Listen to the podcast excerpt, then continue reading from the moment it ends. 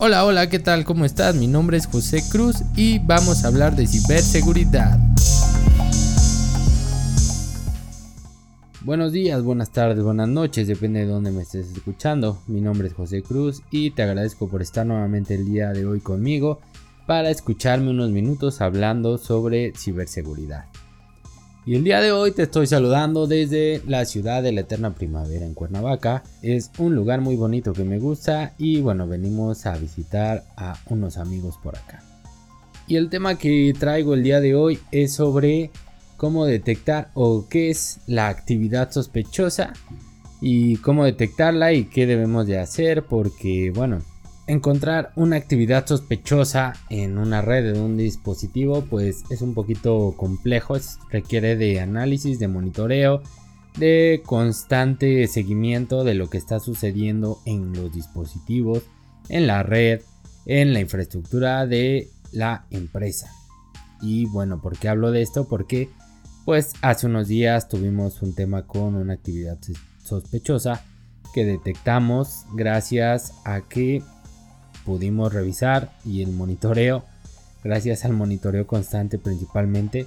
Y esto se dio porque encontramos que había dispositivos en la red que estaban haciendo solicitudes que no debían de hacer, estaban realizando actividades que no debían de hacer. ¿Y por qué sabemos que no lo debían de hacer? Porque conocemos la red, porque sabemos cómo se comportan esos dispositivos y porque no deberían de estar solicitando acceso a lugares que no deben. Y estos dispositivos pues son lo que todos conocemos como eh, puntos de acceso, access point. Estos dispositivos normalmente están arriba del firewall o se conectan a nuestros switches y bueno, quien asigna direcciones, quien asigna todos los recursos es el firewall.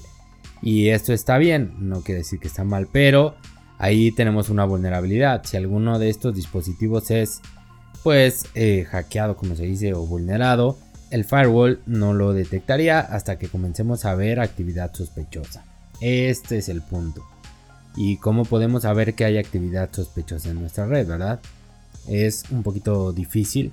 Como les comentaba, requiere de un monitoreo constante, de un análisis de eventos de saber cómo funciona la red, cómo se comporta, qué eventos son los, los que se encuentran o se pueden catalogar como normales, qué eventos podrían catalogarse como anormales y cómo deberíamos de estarlos analizando.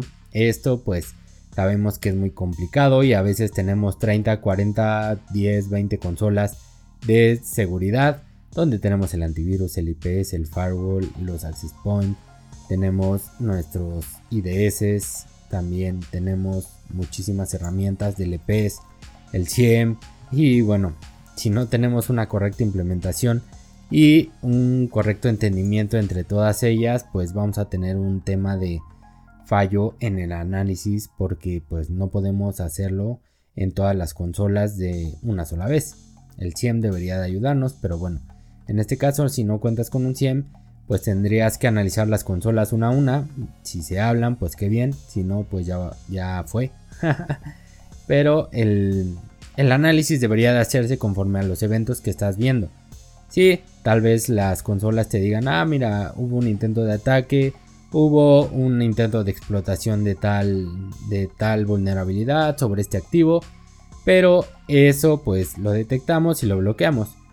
Cuando no estábamos bloqueando alguna actividad y no es normal, ahí es donde vienen muchos problemas. ¿Y cómo fue que detectamos esta actividad? Pues por el monitoreo, vimos los eventos, revisando eventos, logramos percatarnos de que dispositivos que están conectados a la red estaban solicitando algunas configuraciones, algunos accesos a otros segmentos de red que no deberían de estar solicitando. ¿Por qué no deberían? Pues porque son puntos de acceso y los puntos de acceso no deberían de hacer eso. Es por eso que lo catalogamos como actividad sospechosa ya que estaban conectando o intentándose conectar a otros lados de la red y en un horario que pues no es laboral y esto pues obviamente no es normal, no funciona como, como debería de ser y hay que tomar medidas en el asunto. Entonces Tal vez sea un, ciberdelincuente, tal vez no. tal vez solo sea un cambio de configuración, una actualización en algún dispositivo que está generando esta, este comportamiento, pero pues mientras lo averiguamos tiene que ser catalogado como actividad sospechosa porque está realizando acciones que no debería de hacer. Y pues aquí es donde se pone difícil para los especialistas porque pues analizar todos los eventos es lo que te lleva mucho tiempo, lo que te genera estrés. Ya publiqué en un blog en blog.easysec.com.mx un post sobre el estrés laboral en el área de ciberseguridad y pues si lo leyeron sabrán que es muy complejo, sufrimos mucho, estamos muy estresados. Por favor, si ven a alguien de ciberseguridad estresado, abrácenlo por favor. Pero bueno, ya, siguiendo con el tema. Tú que tienes consolas, que tienes servicios, que tienes lo que quieras de ciberseguridad, necesitas estar constantemente revisando tus logs. No puedes poner una herramienta y pensar que va a ser todo el trabajo y ya se quedó. Ya funcionó y nunca vas a sufrir un ataque. Lo he dicho miles de veces, puedes tener 500 herramientas implementadas y aún así puede ser hackeado. ¿Por qué? Porque nunca estás exento de recibir o ser víctima de un ataque. Esto nadie te puede asegurar que estás 100% seguro. Y pues por eso es que hay que analizar los eventos, por eso hay que analizar lo que está sucediendo en nuestra red, en nuestros dispositivos y en todo lo que lleva a la infraestructura. Ya que lo analizaste, ahora sí, puedes saber si es actividad sospechosa o no. Pero para saberlo, necesitas conocer la red, necesitas conocer la infraestructura, cómo funciona, cómo se comporta. No puedes llegar y a los dos días hablar de actividad sospechosa cuando sabes que aún no conoces la red. Esto es importante, aún no conoces la infraestructura, aún no sabes cómo se comporta, cuáles son las cosas válidas y las que no. Entonces no podrías estar hablando de actividad sospechosa. La actividad sospechosa podría llevar a un incidente de seguridad, a un incidente que podría ocasionar pérdidas monetarias, pérdidas de todo tipo en la organización. Y pues no queremos eso, por eso hay que estar alertas, hay que estar en monitoreo constante o monitorización como muchos lo dicen, como, como realmente debería de decirse. Y dentro de este monitoreo, ¿qué hacemos?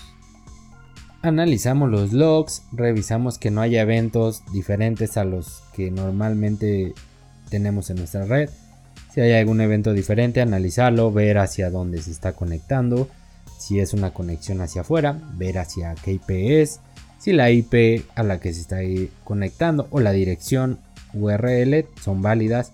Si alguna de ellas está catalogada como maliciosa por algún fabricante y si sí, eh, recomendar algunas acciones como el bloqueo de la misma para después enviar, por ejemplo, algún análisis de el equipo con un anti-malware y pues bueno, ahí tomar acciones posteriores.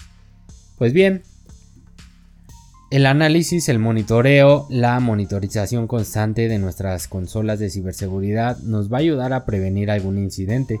Alguna actividad sospechosa debe de ser registrada y debemos de tener la, capacidad para poder detectarla, analizarla y después tomar un veredicto para poder hacer una recomendación, en este caso si es un cliente o si es la organización donde tú estás laborando, debes de poder tomar una decisión y comunicársela al equipo. Esto es importante porque así puedes evitar un incidente de ciberseguridad o si ya está sucediendo un incidente puedes detectarlo y cortarlo antes de tiempo, cortar su vida para evitar que haga más daño o haga un daño mayor a la organización. Es bastante importante. Y pues bueno, si alguno de ustedes le han hablado de actividad sospechosa y no sabía qué es, pues espero haberlos puesto un poquito más en la luz y que entiendan un poquito mejor cómo es que funciona y por qué se refieren los especialistas en actividad sospechosa. Es muy importante, ténganlo en cuenta y cuando haya alguna actividad sospechosa, por favor analícenla y descarten cualquier tipo de incidente. Pues bien, hemos llegado al final de este capítulo del día de hoy y te agradezco por haber estado aquí, por haberte quedado estos pocos minutos conmigo. Y pues bueno, te recuerdo que nos encuentras en todas las redes sociales como arroba EasySecMX y en nuestra página web www.easysec.com.mx también en el blog donde escribimos cada semana que es blog.easysec.com.mx ahí puedes enterarte un poquito más y saber cómo funciona este tema. Recuerden leer el post sobre el estrés laboral en el área de ciberseguridad. Es para que entiendan un poquito más a los inges que están trabajando día a día. Y bueno también te agradezco por haber aceptado una cita nuevamente conmigo y te recuerdo que nos vemos la siguiente semana para seguir hablando sobre temas de ciberseguridad. Si tienes algún comentario, por favor déjalo en nuestras redes sociales o envíanos un correo a contacto.icisec.com.mx y con gusto te responderemos. Mi nombre es José Cruz, nos vemos la próxima.